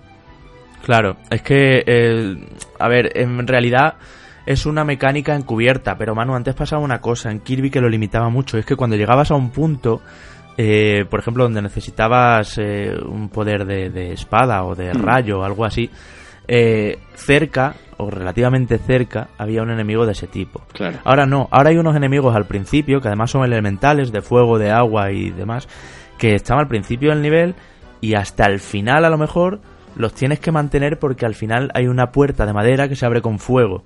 Y además incluso los tienes que fusionar porque tienes que fusionar eh, una pistola con un, con un enemigo de fuego y con eso haces un lanzallamas y solo con ese lanzallamas puedes. Entonces, o, o, una espada de rayos, ¿no? Y al pegar espadazo además electrificas y con eso golpeas un metal que dispara un mecanismo que abre tal. Entonces, ahora digamos que todo eh, todo el nivel es un puzzle en sí, no es solo ir avanzando y encontrarte pequeños puzzles encerrados, encorsetados en ese tramo, sino que tienes que medir muy bien cómo usa a los personajes. Y esto, que es muy buena idea, y más que se fusionen entre sí y se creen armas mm. como súper locas, algo así como, yo que sé, como saltador de purpurina que además tira fuego, no sé. Se pueden hacer cosas muy locas, sobre todo al final, de, en el último tramo y en los últimos niveles a mí lo que me pasa es que no me parece del todo divertido. ¿Sabes? ¿Qué te quiero decir? Que es como... También es verdad que yo soy muy particular. Yo siempre he dicho, los que me vais conociendo lo sabéis, que no me gustan, por ejemplo, de Super Mario los niveles de las casas fantasmas. Los odio. Odio tener que pegarme a todas las paredes para ver si por ahí en realidad hay un camino secreto. y esto es súper de Kirby. Y más de este Star Alice. O sea, han, han, cogido mucho eso. Es verdad que en gameplay es como el de Nintendo 64, sobre todo, es al que más se parece. Y también en diseño de niveles y demás. Pero no sé si es del todo divertido eso, por lo menos os hablo desde un punto de vista totalmente personal mío, de que quizá prefiero un poquito más de agilidad en este tipo de, mecánicas. Y también pasa que el propio diseño de niveles es, muy, básico. Es muy simple, o sea, no, no esperéis laberintos interesantes, sino que todo es avanzar, resolver aquí, abrir este interruptor, avanzar, abrir este minijuego, que eso sí que hay muchos, como siempre, y, bueno, mm, poquillo más. No está, la, no está más la opción de, poder eh, jugar en cooperativo, pero al final es un cooperativo también eh, que aparece cuando tú vas capturando enemigos. O sea, tú empiezas con Kirby, le tiras el corazón al primer enemigo y ahora el segundo jugador puede ser ese personaje. Y si tiras otro corazón a otro, e, entra el tercer jugador. Así hasta que lo devores.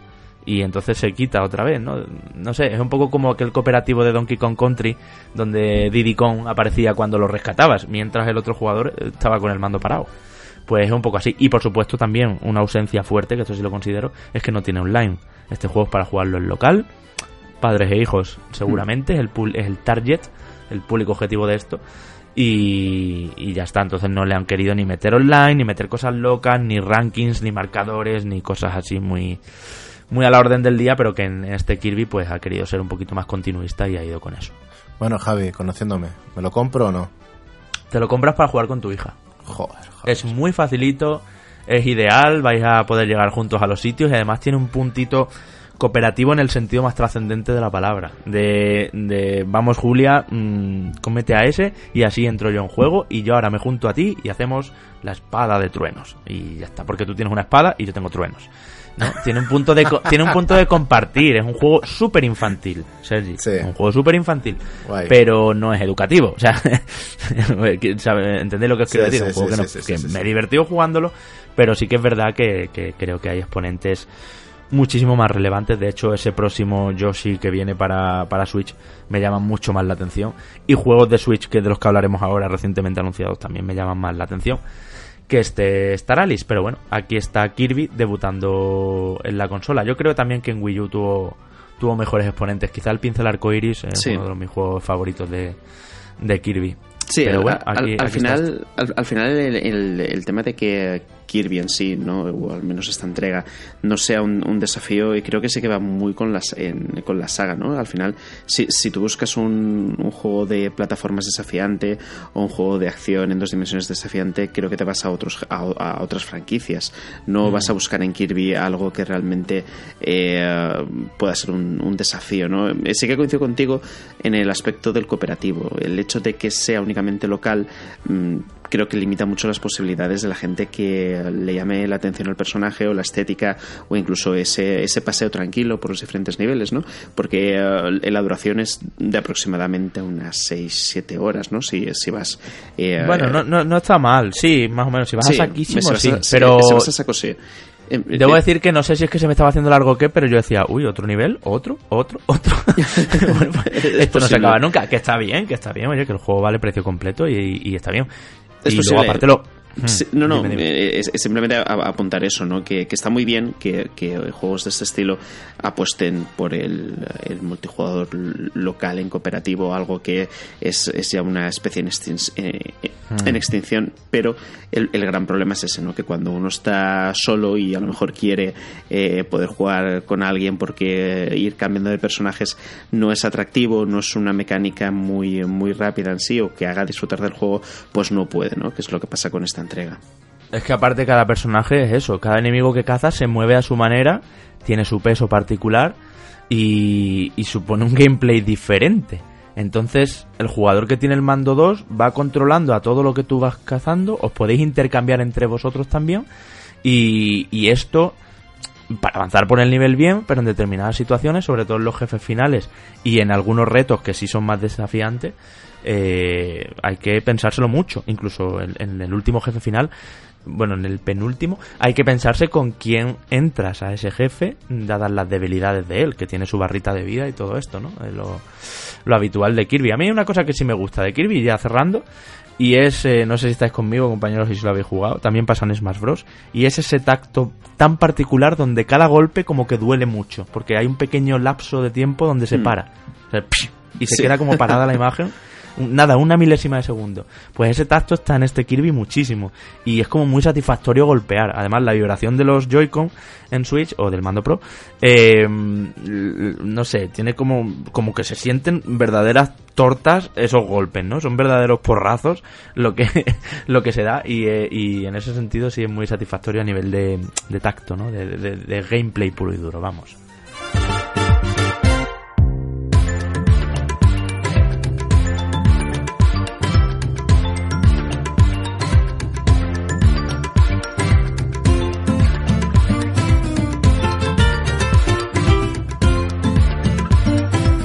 Pues ya que hablamos de Kirby para Switch, de Kirby Star Allies, eh, vamos también a hablar de una cosa que nos pasó la semana pasada y que, compañeros, por poco nos pasa esta con, con Shadow de Tomb Raider, pero que ojalá no se convierta en estándar. Y es que el jueves por la noche, ya a podcast lanzado, de repente hay un Nintendo Direct bastante importante donde se desvela, entre otras cosas, nada más y nada menos que un Super Smash Bros. para Switch. ¿Cómo lo veis? Eh, Manu, tú mismo si quieres, ¿esto es un port de Wii U o es un juego nuevo? La gran pregunta. Uf, pues no sabría qué decirte, porque eh, seguramente mm, con lo que estamos viendo de la estrategia de Nintendo, lo más probable es que sea un port, ¿no? Pero eh, esa forma de, anunciarlo o de sugerirlo tan misteriosa es, es, eh, es, lo que no me acaba a mí de decantarme por esa opción, ¿no? Es, es posible que, que, Nintendo esté a punto de ofrecer una nueva entrega de esta franquicia. Yo al menos sí que lo desearía, ¿no? Y rompería así esta cadena de remasterizaciones que está muy bien para todos aquellos que no compraron Wii U en, eh, en su día, pero que yo creo que, eh, que no puede ser que todo este año 2018 mm. vaya a ser esta la dinámica y, y, daría también una alegría ¿no? a todos los fans de, de, esta franquicia que, que, ya sabemos que cuenta con muy buena salud, sobre todo en, el tema competitivo, eh, que mm. incluso con dos entregas en Evo está, está ahí a tope. Sí, yo sí creo, yo no sé si cómo lo ves tú, pero yo sí creo que va a ser un port. Lo que pasa que hay tantos en camino, o sea, que de verdad, o sea, lo que está pasando con Switch respecto a juegos de Wii U empieza a ser para que está muy bien, porque los que no tuvieran Wii U pues están disfrutando y, y mientras el catálogo de novedades de verdad no pare, pues oye, ahí están esos ports. Pero yo sí creo que va a ser un port porque creo que no ha pasado suficientemente tiempo desde el Smash Bros. de Wii U, que además se juega en el Evo, como decía Manu, junto al de GameCube. Eh, como para que ya estén con algo radicalmente nuevo. Yo creo que va a ser Super Smash Bros. Deluxe, como el Mario Kart 8, ¿no? Unos cuantos personajes nuevos eh, que no estuvieran en el, en el, original. Por ejemplo, se ha visto ahí en esa silueta, ¿no? Que se ve a los otros personajes. Se ha visto a Zelda, la de, la de Breath of the Wild, a la princesa. Em, y eh, bueno, y alguna, algún cameito nuevo, alguna cosa así, a lo mejor los Splatoons o, los ARMS, ¿no? Los, personajes estos de, de ARMS. Eh, algo así. Y, y, todos los más escenarios, todos los DLCs habidos y por haber. Y, y, ya está. Yo creo que van con eso. Lo que pasa es que no han querido decir que es el mismo, que es un port. Porque, por eso, porque hay demasiados ports en camino. Pues yo no le tengo miedo a un port, sinceramente. Para no, no, es buenísimo. el juego de Wii U es buenísimo. Por eso mismo, o sea, que sea port o que sea nuevo, para mí es igual. Porque yo no lo disfruté. Creo que mucha gente no lo disfrutó no, no, sé las cifras exactamente de Wii U, pero vamos, conozco muchísima gente que no pudo disfrutar. Y, y, es bravo, porque de hecho cuando yo, yo, era poseedor de una Wii y una de las cosas que más le daba caña era, era su Smash Bros. Y que mm. esté de vuelta, como muchos otros juegazos que vienen este 2018. Mira, yo cuando vi la cantidad de juegos que salían... Pero ¿y este direct de repente salió de la nada, Sergi? No, lo sé, tío, pero yo me llevé las manos a la cabeza y me dice Tamara, mi mujer, ¿qué te pasa? Pero pues o vendo cosas o paso hambre. Porque viene una, o sea, es que es que a que la repasaremos, ¿no? Pero es mm. una locura. Y luego de Switch, quieres decir, claro, Switch, claro, que anunciaron ahí. es, que, es que de repente como que mi mundo se fue, God of War se, se, se, se, me olvidó, se me olvidó todo. Yo veía el catálogo ese y digo, madre mía, pedazo consolón.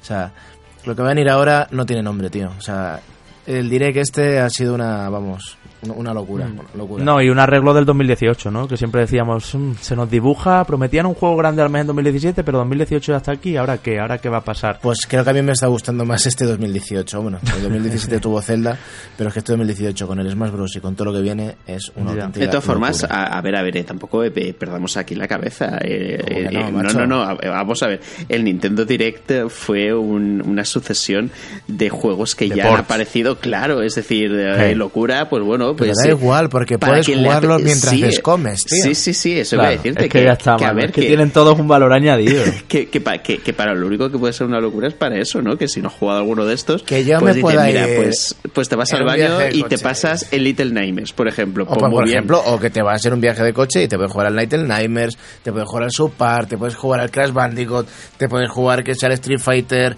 que sí, que sí, Mm. ah, pues que sea ahora sí, que se el Smash Bros, por mucho que quiera, eh, por mucho que sea un port, eh, es que, eh, que- yo qué sé, hasta el Mario sí, Tennis. todos tío. portátiles. No, no, no. Ya, eh, hasta Mario eh, Tennis. Es que ellos, eh, yo estoy alucinando aquí po- porque los dos os habéis puesto la camiseta de Nintendo y, y ahí estáis yendo a saco, ¿no? Eh, eh, eh, alucinando. Es que yo me estoy dando cuenta, Manu, que cuando no estoy trabajando, al final solo juego, o sea, cuando no es por trabajo, ¿no? Esta, Total. esta vez he estado con la Play 4 a tope con el Yakuza, vale. Pero estoy jugando más que nada a la Switch. Por Yo la, por la tontada de que sea portátil, no sé, será mi estilo de vida, será mi edad, será que hago mucho metro al vivir en Madrid, o lo que sea. Entonces sí que es una alegría, para mí, por ejemplo, South Park Retaguardia en Peligro, Total. Mm, que ya, que ya lo sé, que está en PC, que va a ser más barato, que está en consolas también en Xbox y en Play y todo. Pero yo lo voy a jugar en Switch, pero vamos, es que lo tengo clarísimo. Pero Y- hasta el Little Nightmares, que lo tengo en Steam, me lo voy a agenciar para la Switch. Porque Ya, te pero digo en serio, cuando yo, me voy a los mejor- fines de, cuando yo me voy a los fines de semana, es que no me lo he pasado, lo, lo juego a medias. Ah, vale, vale. pero sí. pero Mm. cuando, cuando yo me voy a- al pueblo, ¿no? De mis suegros, que lo más moderno que tienen ahí, creo que es el teléfono este que hace trrr, trrr, ¿sabes? Pues te aseguro, te aseguro, colega, que la Switch vale oro. Ya, ya, Oro. Pero es verdad que necesitamos también como cosas potentes, ¿no? O sea, necesitamos aquí que den la campanada con alguna marca más, que Metroid 4 se dibuje este año, que yo no creo, o que sobre todo que Pokémon de Switch realmente salga este otoño y sea como el gran bombazo. A mí esto del Smash Bros. hay una cosa que no me gusta. A y ver. es que probablemente salga en septiembre o en, o en, o en- o en verano o, o a partir de verano o en otoño. Y es que puede ser que este sea el juego que estrene el servicio online de pago de Switch. Y yo Ah. quería que el servicio online de pago de Switch lo estrenara un Pokémon como Dios manda. Así que ya veremos si, si al final o no hay Pokémon o bueno, no sé, Yo- o van con los dos. Mira, francamente, tú, tú después de ver todo el catálogo de tropecientos mil millones de juegos que hay, ¿tú ves hueco para Pokémon este año? Sí, Sí, sí, sí, sí. no, Es que el- es el único vende consolas que tendría E- Switch. Efectivamente, este año. eh, no solo cuestión Si de, no- de hueco, es que tienen que tener un, un- un necesario. gran título nuevo, que no sea un refrito, que no sea remake, que no sea por, que no sea absolutamente nada de eso, que sea nuevo. Ostras, chicos, y, y disculpad, disculpad la interrupción, pero con todo el bombo y platillo que le dieron a Zelda, mm, ¿no? En su día, con su desarrollo, que no sepamos nada ya en marzo, terminando marzo, nada, nada del nuevo Pokémon, ¿no, No, nos hace eso- pensar que eso se puede retrasar para el año que viene? Yo ya tengo mis dudas. Yo con esto del Smash Bros. aquí, que sé que va a tener un online potente, eso es indudable. Ya tengo dudas de si igual no hay Pokémon este 2018. Pokémon Switch, quiero decir, ¿no? Sí, sí, ¿Habrá alguna adaptación nueva No, XY, yo- ultra blanco, negro de, pensando- de 3DS? Pero Yo no sigo sé. pensando que, que sí que lo tiene que haber. Y, y creo que el ejemplo más claro es Super Mario Odyssey. El proceso de anuncio o al menos de, de mostrarlo al público y luego la ventana de lanzamiento fue, fue cuestión de cuatro o cinco meses. Es decir, Sí, to- sí, sí. todavía queda recorrido, incluso veo viable el hecho de que se anuncie en el E3, por ejemplo, y, eh, y lo tengamos eh, para la campaña de Navidad. Sería posible. Mm, Eso es verdad. Super Mario Odyssey se vio por primera vez en enero del año pasado y salió en, en noviembre del año pasado, pero se jugó por primera vez en el E3. Efectivamente. O sea que ya veremos, ya veremos. Bueno, otros títulos que mencionaba Sergi. Otros dos ports, ¿no? Okami HD, que también lo hemos tenido en otras consolas, y Capitán Toad, que, eh, que viene directamente desde, desde Wii U, un juego, ya sabéis, de puzzles, que hizo su ruidito también porque fue una, una pequeña sorpresita y estoy en las mismas. Jugar Capitán Toad en portátil, pues en, el metro en el, o en el descomer, pues bien. Y rumoreadísimo, Crash Bandicoot Insane Trilogy, efectivamente. Eh, otro curote, o sea, para llevarte a la también a Switch. Y curioso, no sé si lo habéis visto lo que han hecho. Todos los, huevos de Pascua, todos los easter eggs los han cambiado. Había, ya sabéis, en el portátil que abre Coco al principio en Crash Bandicoot 2 había una huella de Naughty Dog. En la casita donde están Crash y, el perrito eh, Polar y Coco hay al fondo una foto de, de Nathan Drake todo eso se quita, se cambia, porque claro, son cosas, son términos de... Bueno, no, pero escúchame una cosa, pero que, mm. que, que, quiten una cara de, de, Nathan Drake, lo vería, diría, ok, pero una huellita Naughty Dog, tío, si esto es Naughty Dog. Es que el logo del estudio, sí, pero es un first party, Sergi, pertenece a Sony. Claro. Ya, ya, pero bueno, joder, hasta que... no es un logo de Activision, ya. Sí, al, al, final, al final eh, la licencia de, del juego y de desarrollar más títulos de, de esta franquicia la tiene Activision y aunque en el pasado fuera en Naughty Dog ¿no? quien, quien pariera eh, a este marsupial o a este eh, demonio de Tasmania, mejor dicho, no, no creo que, que, que, fuera posible el, meter una marca. De, hecho, ni, ni PlayStation considero que, quisiera, ni tampoco Nintendo. Mm, mm. Pero ha pasado al final, chicos, lo que soñábamos hace 20 años. Crash está en, Nintendo, ¿no? O sea, quiero decir, cuando yo yo tenía la Play y mi amigo tenía la Nintendo 64 y era como, ¿por qué tenemos que jugar cada uno? Él tiene que jugar a un pepino como Super Mario 64 y yo estoy pues encantado con mi Crash. Pues mira, al final están hermanados, ¿no? Pues mira, una pregunta, una pregunta. ¿Y no ves locura rebobinando un poco el tema, ver un Crash en un Smash Bros, tío? Mm, no sé, no creo. Bueno, de todas formas, tengo que decir, Crash está en Nintendo, quiero decir, los niveles que diseñó Naughty Dog están en ah, Nintendo. Crash ya estuvo Crash ya estuvo en GameCube, ya estuvo en Wii, con el con el Lucha de Titanes, aquel se llamaba, no sé cómo se llamaba, sí. Bueno, que Crash Bandicoot ha estado en todos los sitios, en, Game Boy Advance, en todo. Exacto. incluso en, en, aquella consola móvil que era Engage, es decir... Engage, sí. Quiero decir, los dibujos de Naughty Dog, los diseños de niveles, el poligonado que hizo Naughty Dog y, y lo que desarrolló, al final está en una máquina Nintendo. Esto está bien, ¿eh? También, bueno, cuando Mario y Sonic en los Juegos Olímpicos también fue un bofetón como para mucha gente, para toda una generación. Pues aquí llega otro de cosas que, pueden pasar, ¿no? Llegará el día en que juguemos con el jefe maestro en la Play 5. Eh, otro juego anunciado, Mario Tennis Aces, que tiene mejor pinta que ese Mario de Wii U que sí que salió un poquito descafeinado. Se van a arreglar muchas cosas y bueno, ya sabéis, Mario Tennis, eh, arcade puro y duro que mm, bebe de bueno pues de otra forma de, de, jugar a este deporte no con personajes con sus propias habilidades con ítems con power Pero fíjate que eh, que para mí ese es el mejor anuncio del Nintendo Direct. Yo lo vi y dije joder mola ¿Ves? Esto sí, es, es, algo nuevo. Además, a mí el tenis me mola en su versión arcade todavía más. Y no sé, eh, esto sí. Pero... Ya que no tenemos nuevo Virtua Tennis, pues, claro, pues esto. Efectivamente, no, y no sé, y, no tanto refrito. A mí, del Nintendo Direct, yo, yo ya digo que me quedo con esto. Bueno, y luego una serie de indies para terminar, pues ya sabéis, ¿no? Muchísimos juegos que van a dar el salto a la plataforma porque realmente es posible. Es una máquina prácticamente tan potente como una PlayStation 3, así que muchos títulos que se moverían allí bien, pues van a moverse aquí. Y uno destacable, que seguramente lo hayáis escuchado y a lo mejor no lo habéis jugado muchos de los que nos estáis oyendo, es Undertale, que bueno, fue uno de los juegos favoritos de mucha gente. Eh, en el 2015, ¿no? Fue 2015 diría, sí, 2015. sí, sí, sí, Pues eso puede ser muy interesante también en, portátil.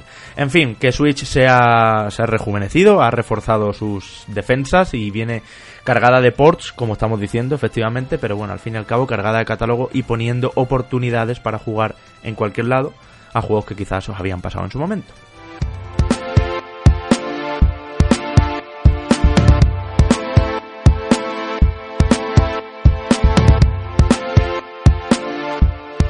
Y toca seguir hablando de juegos. Había muchos comentarios, compañeros, la semana pasada diciendo que, que este programa les habían, o sea, que el programa de la traducción y el doblaje les había encantado, que esto es lo que esperan, que, que de Reconectados, que bueno, que está muy bien cuando hacemos monotemáticos, ¿no? De un solo asunto o nos metemos en temas de más profundidad que no solo lanzamientos y actualidad. Y otros comentarios que decían, eh, sí, está muy bien, pero por favor seguir comentando las reviews y los títulos que salen y demás. Así que, como la semana pasada nos dedicamos por entero a todo esto de la traducción y doblaje con Juan Arenas y Ramón Méndez, eh, vamos ahora a recuperar un poco algunos títulos importantes que han salido estos días o, la semana pasada y no habíamos comentado todavía. Compañeros, primero, este creo que nos gusta a los tres. Life is Strange Before the Storm. Eh, ya ha terminado todos sus capítulos, la cosa ha salido bien y además hemos tenido el anuncio de Life is Strange 2 a cargo de Don Not otra vez, que yo ya no sé, Manu, por dónde puede seguir esta historia. Sí, mm, de hecho ya hacía tiempo que se rumoreaba con, con, una secuela, y lo único que eh, mucha gente lo confundió con este Before the Storm. El caso es que, bueno, ellos ya han hablado y han dicho que en los próximos meses se desvelará por fin eh, este título y, eh, y, siendo una secuela yo tampoco sabría exactamente muy bien qué van a proponer porque yo creo... Además que el 1 tiene dos finales radicalmente opuestos. E, efectivamente, habría que hacer algo... ¿De dónde parte esto? Sí, habría que hacer algo, algo al estilo Mass Effect, de una serie de preguntas de qué harías en esta situación y qué no harías, para que ya eh, te introdujera ¿no? a través de uno de esos finales.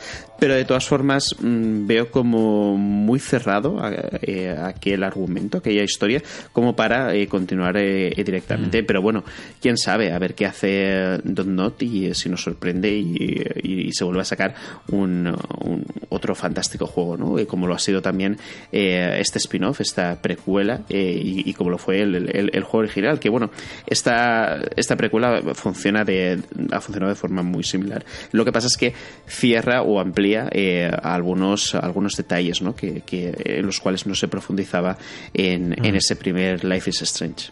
Además de quitar el rebobinado, ¿no? Que fue una de las características de Life is Strange. Y yo te digo una cosa, Pensé que eso le iba a pasar factura Before the Storm y al final hasta lo he agradecido. Porque el rebobinado en Life is Strange original planteaba algunas situaciones, como aquella del bar donde tenías que rebobinar una y otra vez para demostrar que tenías poderes y, contar, que, contarle a Chloe, que, que Max le contara a Chloe qué es lo que qué es lo que va a pasar a continuación, o, aquel capítulo donde había que buscar botellas de, cristal por, por todo la chatarra, por todo el desguace. No sé, había situaciones del rebobinado que no me gustaban mucho, la originalidad del juego, pero... Y este va más pim pam pum, ¿no? Como una aventura clásica, eh, como una aventura gráfica clásica eh, hacia adelante. Así que bueno, ha salido más o menos en la, yo diría que en la línea del, del original, ¿no? Nos quedamos con Before the Storm, no, ni peor ni mejor. Tiene algunos añadidos, pero ya no sorprende tanto tampoco. Hmm. Pero bueno, también tiene algunos aciertos y algunos pasos adelante. Por otro lado, Bravo Team, ya lo comentábamos también de los lanzamientos. Eh, juego para PlayStation VR. Eh, que bueno, me, Sergi, ¿qué? Pues no sé, tío.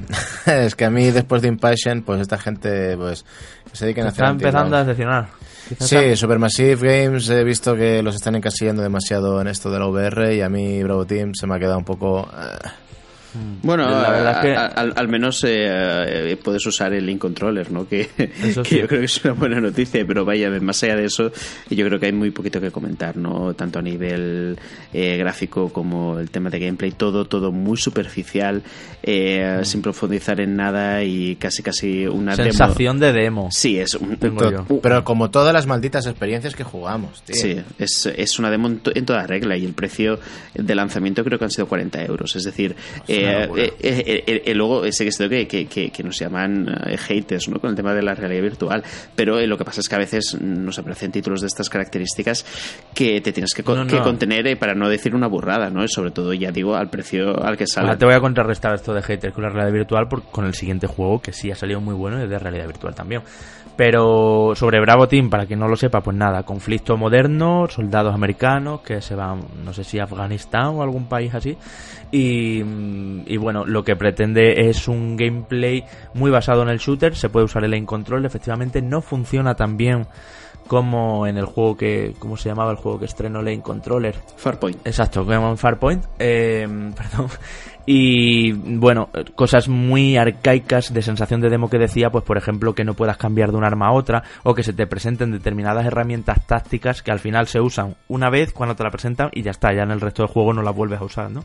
Entonces en ese sentido pues se queda un poquito por debajo.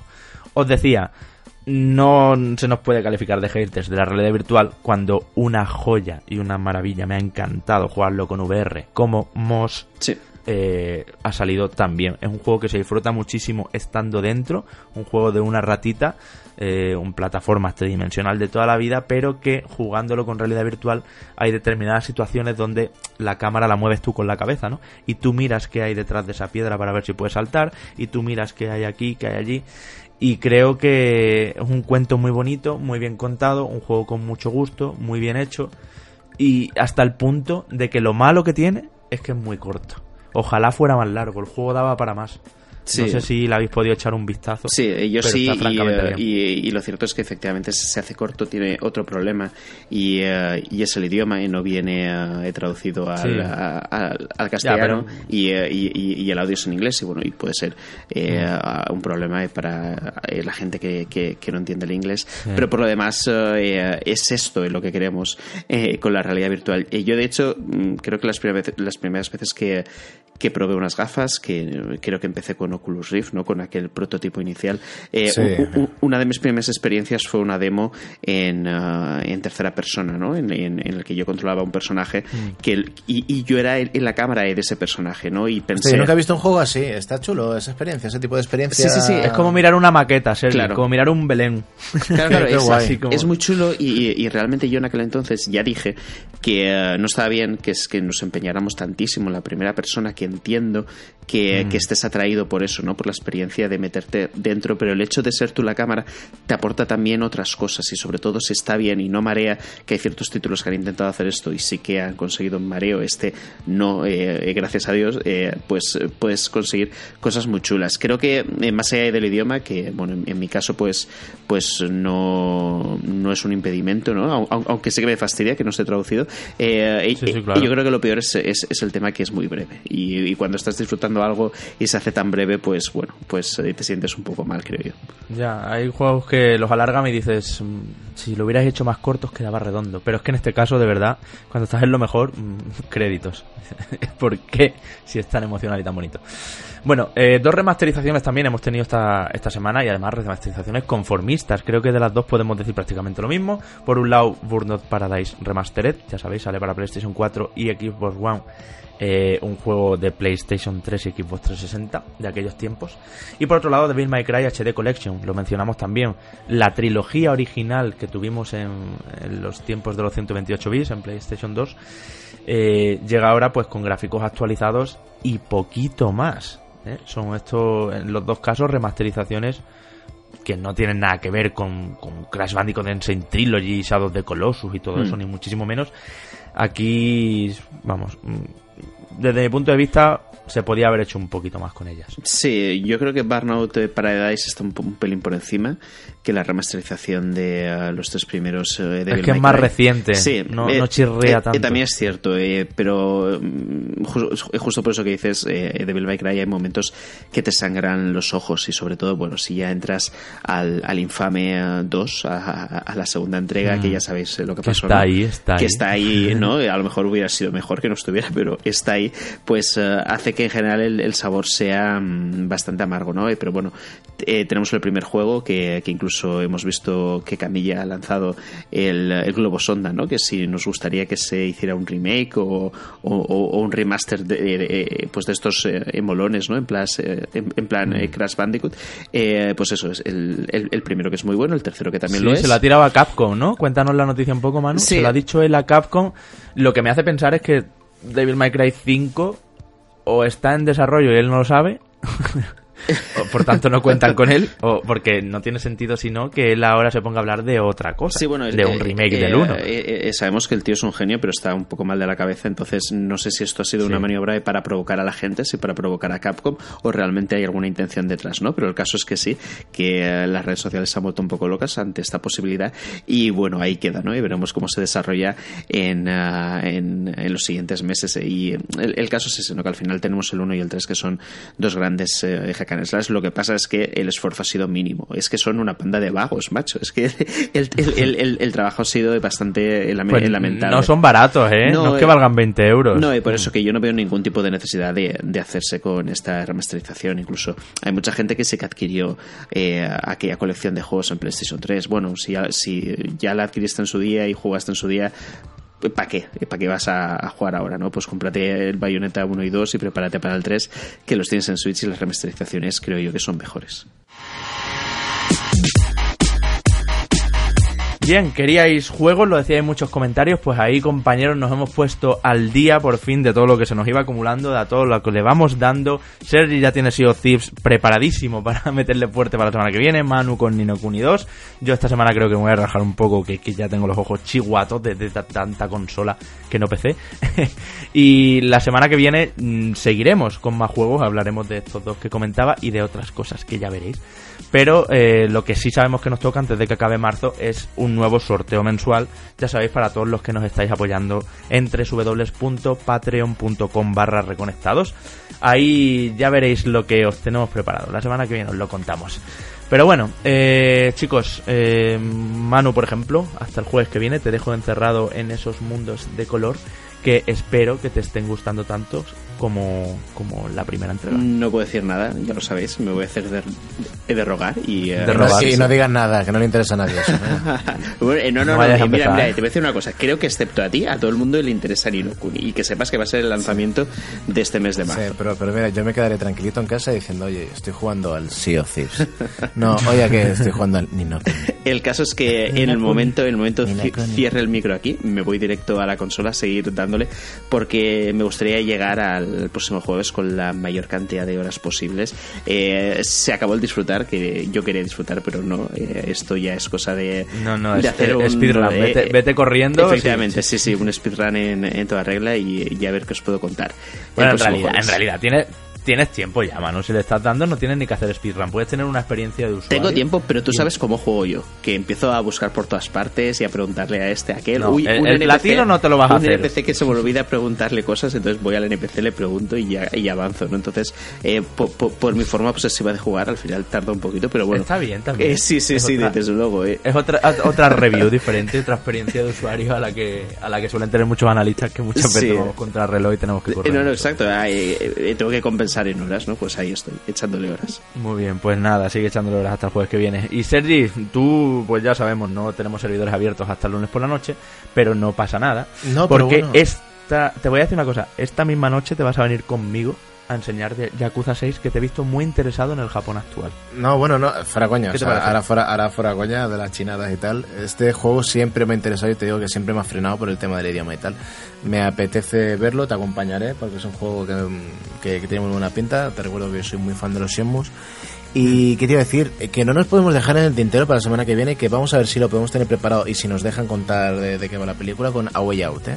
Os digo que eso es, poca broma, poca broma porque también hay que Estamos detrás de él también, efectivamente, y, yo creo, vamos, es que yo tampoco sé, como venís cada uno con vuestro con vuestro pepino de, del trimestre y la que estáis dando la turra al trimestre, no sé si entra por tiempo a Out, pero ojalá. debe entrar porque y aparte aparte habrá información en el programa que viene, lo vamos a decir ya porque yo creo que ya se ha filtrado por todos sitios de God of War que lo hemos estado jugando. Oh. Entonces, hasta ahí poler. Entonces, eh, claro, eh, es, eh, no sé si va a dar tiempo a todo, pero sí, a Way Out, si podemos tenerlo, venga, me lo cojo yo mismo, chicos. yo, creo que también voy a tocarlo, ¿eh? porque, porque como es un juego cooperativo, pues me toca hacerlo con el compañero. Ha sido duro el, pues- resistirnos a, a, no, a no introducir hoy God of War, ¿eh?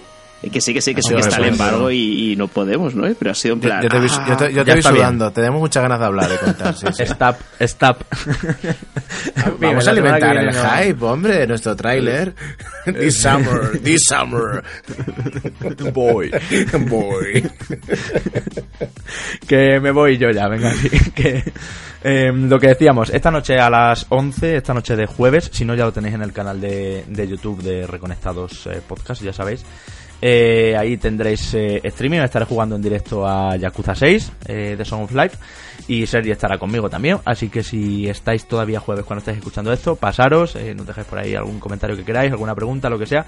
Enseñamos todo lo que se nos permite del juego y así podéis además pues ampliar esto, esta pequeña review que bueno pequeña, esta review que le, que le hemos hecho aquí hace unos minutos. En fin, un saludo a todos, un abrazo a todos, como decía al principio, gracias por compartir el programa. Y abrazo especial, como siempre, a Francisco Andrés Suárez, Neoparque, Alejandro Izpisua, Elías Nievas, Daniel Cruzado, Wirth, Mazinger, Mario R, Flub, Evildeno, Dani Ro, Guillermo Martínez Rodríguez, 32 Patas, Leonardo Arango, Igor Carlos Gallego, Miguel Pérez Carasol, Carlos Beltrán y Dios Sayajin. Muchísimas gracias a ellos, a todos. Reconectados vuelve el jueves que viene a las 6 de la tarde con muchísimos más juegos, más potencia, más actualidad y todo lo que nos depare la semana. Chao, chao.